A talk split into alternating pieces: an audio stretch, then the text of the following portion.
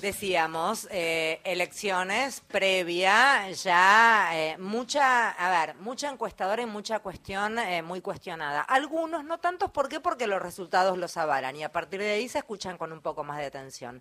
En línea, Juan Courel es uno de los principales analíticos políticos del, analistas políticos del país, responsable de comunicación de las campañas del Frente de Todos 2015-2019. Juan, gracias por atendernos. Federica País te saluda. ¿Cómo va? Hola Federica, muchas gracias. Bien, eh, Mario nos contaba, contalo vos Marito que lo contás mejor. ¿Qué cosa puedo contar de Nada, una evaluación compañero Cobrel? Una evaluación de resultados que era recontra interesante. La del 2015 que se lo reprochamos unos cuantos y la del 2019 que nada. No, la cuenta la, especulación que hacían cuantos ah. de quienes pueden ganar y de qué manera para llegar a No, un tuit que yo quiero que me aclare porque ahí si hay una victoria, digamos en la suma de eh, la reta y Bu sea superior a 7, este, no le viene bien a Massa, pero si es inferior a 7, la diferencia, sumados, entiendo, eh, Massa gana la elección en la primera vuelta. no me pregunten por qué. No, desarrolle, Cobrel, desarrolle. ¿Es así o, o, entendí? No, dijo eso, dice que nada que ver. bueno, es, ligeramente diferente, Mario, perdón. A ver, dale. Este, no, ligeramente diferente. No, lo que estoy diciendo es que o sea, hay una característica que, que, está acompañando todos los procesos electorales en Argentina en las primarias, eh, que es que al que le va mejor en las primarias, le va un poco peor en las elecciones de octubre. Eso si uno repasa, por ejemplo, elección 2021, el Frente de Todos perdió por bastante la provincia de Buenos Aires en las primarias y después eh, la elección de octubre terminó a apenas un. En 2019 el Frente de Todos ganó las primarias contra Mauricio Macri por 17 puntos y después Macri achicó la diferencia y quedó solo a 8. 2017 Cristina gana las primarias en la provincia de Buenos Aires contra Esteban Bullrich por medio punto, un punto, y después Esteban Bullrich y Junto por el Cambio la dan vuelta. En 2015 Scioli las primarias contra Macri había sacado una diferencia, creo, si no me equivoco ahora, de, 37, de 38 a 24 y después la elección en, en octubre termina 37-34, o sea, muy ajustada. Este, ¿Qué quiero decir con esto? Que el fenómeno de la polarización del que se habla tanto, lo que lleva eh, es a un comportamiento electoral que se guía mucho por eh, el, por la adversatividad. Es decir, si yo veo que va a ganar alguien que no me gusta, me voy a su inmediato competidor. Y eso agrupa preferencias de una manera tal que las elecciones se vuelven más competitivas. A ver, para, para Juan, dame un ejemplo concreto con nombres, no sé, si querés no pongas candidatos. Todos los que te acabo de decir. Pero para, entender cómo sería mi lógica, la del votante, lo que vos estás diciendo. Por ejemplo, imaginemos que eh, que Sergio Massa saca 35% en las primarias, Sergio Massa o Unión por la Patria consumado a, Juan Grau, ¿no? Sacan 35% y sale primero en las primarias y Cambiemos queda en 32%. Sí. ¿sí? Eh, entre la suma de Patricia Bullrich y Horacio Rodríguez Larreta. Lo que probablemente, por eso yo en el tweet, por eso la, leve corrección a Mario, es, eh, eh, estoy hablando de probabilidades, lo que probablemente eso genere es una reacción eh, antagónica en, el, en la mitad, por decirle de alguna manera, del electorado argentino que está en contra de, las de la propuesta oficialista y que se acumulen en quien salga segundo en esta elección.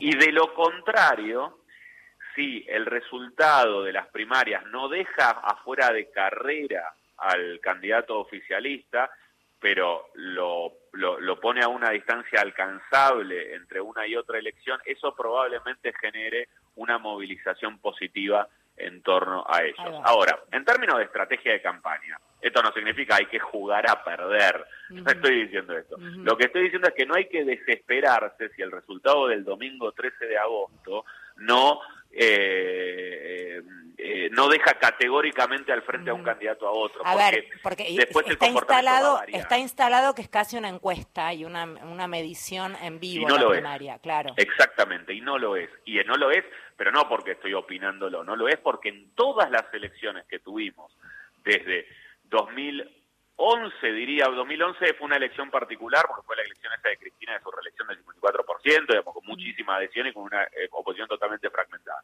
Pero de 2013 para acá, las elecciones de octubre y las de agosto han tenido diferencias importantísimas este, en los resultados, importantísimas, de, en algunos casos de más de 10 puntos, en otros casos el que salió eh, ganador la termina dando vuelta, es decir, eh, no nos guiemos por eso, vayamos a votar, porque hay que ir a votar, que cada uno exprese su opinión, pero no a, a no desesperarse con los resultados. Acá son tres elecciones diferentes, las primarias, las generales, si hay balotaje en el balotaje, este, en las cuales el comportamiento es individual y particular. Y ahora, particularmente en las primarias, lo que se hace es definir quiénes van a ser los candidatos definitivos para la elección que vale, que es la de octubre.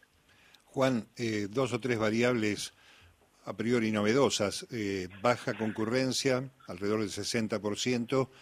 ¿Pesa la elección provincial en esa este, decisión final al día 13 para la gente que ya votó en todas las provincias? Eh, la elección provincial, las que ya pasaron. Claro. Bueno, lo que también nos demuestra la historia del comportamiento electoral es que hay mucha gente, no toda, pero mucha gente que puede votar a un gobernador de un signo político y a un candidato a presidente de otro. En 2019, sin ir más lejos, por ejemplo, en la provincia de Santa Fe, Omar Pelotti ganó la gobernación. Y unos meses después, Alberto Fernández, como candidato a presidente, eh, no pudo ganar la, presidencia en la provincia de Santa Fe. Otro ejemplo, la provincia de Entre Ríos, Gustavo Bordet en 2019 religió con 50 y pico de por ciento y pocos meses después, de frente de todos, este, no logró ganar en esa provincia. Es decir, no es tampoco una encuesta de cómo van a votar a presidente, cómo votan a gobernador. Hay muchos de nosotros que tenemos alguna identidad política muy afianzada, muy arraigada y solemos votar a determinados sellos políticos. La mayoría de nosotros, pero no todos. Y esos no todos son los que te tuercen el resultado hacia un lado o hacia otro. ¿Hay un número de 10% más o menos de indefinición flotando en este momento? No, yo diría que es mayor, porque hay, hay, hay una multiplicidad de indefiniciones. Están, por un lado, los que tradicionalmente no deciden su voto hasta el último momento, que eso puede variar elección tras elección por el nivel de desafección política que sienta la gente, pero que puede rondar entre el 10 y el 20%. Después hay gente que no está convencida de su voto y después está la, la, gran duda de esta elección, que es el abstencionismo. ¿Volverá a, a, darse un, una participación tan baja como la que hubo en las elecciones provinciales o en las elecciones eh, de 2021 o en las provinciales de este año? Eh, bueno, esa es la gran pregunta que hace que las encuestas, si siempre hay que agarrarlas con pinzas, ahora hay que agarrarlas con pinzas y guantes de látex y distancia y barbijo y, cualquier tipo de, de, profilaxis que nos permita no quedar demasiado pegados esos resultados. Este, es una gran incógnita y la verdad es que al momento los que se dedican a investigar la opinión pública no tienen manera de este, anticipar qué es lo que va a pasar en ese sentido. Juan Cauriel es quien está hablando, analista político. Juan, antes de despedirte, ¿cuánto hay de ese? Las primarias a veces se plantean más en mesas de debate político y no sé cuánto hay realmente de concreto que suceda. Esto de votar a lo mejor, alguien que votaría al peronismo, votar a un candidato eh, feo de la oposición para de esa manera allanarle el camino al oficialista que vos querés que gane. ¿Se entiende lo que estoy diciendo? Sí, sería un voto útil. Ahí va. Este, hay, mucha teoría, eh, sería un voto estratégico útil. Exacto, eh, no sé, votar a la derecha para que gane ese candidato de derecha que después perdería con el candidato que vos querés que gane. ¿Eso existe o solo eh, funciona en la creo mesa que puede, Yo creo que existe marginalmente.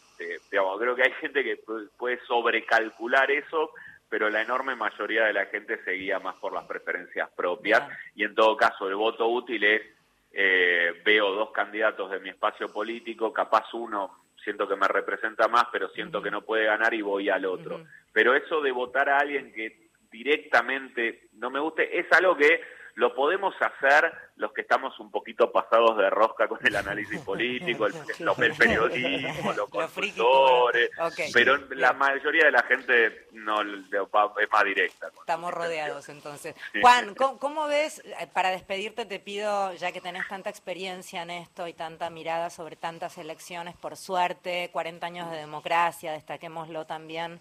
Este, ¿Cómo ves esta elección? Bueno, es una elección que no escapa a lo que está pasando en casi todo Occidente, que son elecciones este, donde este, manda la fragmentación, donde los mensajes están muy negativizados. Si vos ves los spots de las principales fuerzas políticas, hablan menos de uno mismo que del otro, ¿no? Este, hablan más de lo que está o lo que está amenazado y de lo que hay que defenderse o lo que con lo que hay que terminar y transformar y cambiar y no tanto de la propia propuesta. Eso es un fenómeno que no es argentino, ¿no?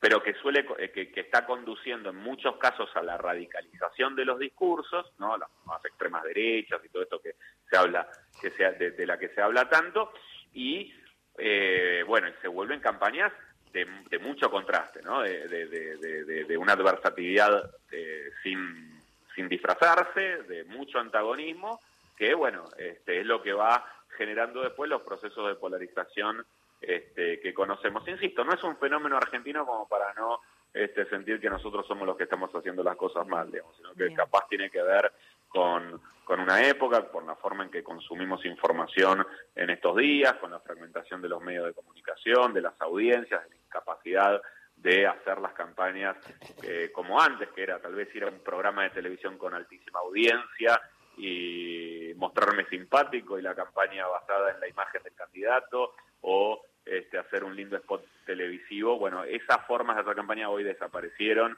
Lo que manda son mensajes más simplistas, más contrastantes, más blanco-negro. Gracias por hablar con nosotros, Juan. Un gusto. Muchísimas gracias a ustedes. Abrazo. Juan, Courel es quien hablaba, eh, analista político, responsable de comunicación de campañas del Frente de Todos 2015, 2019, en fin, un referente a la hora de analizar un poco el panorama.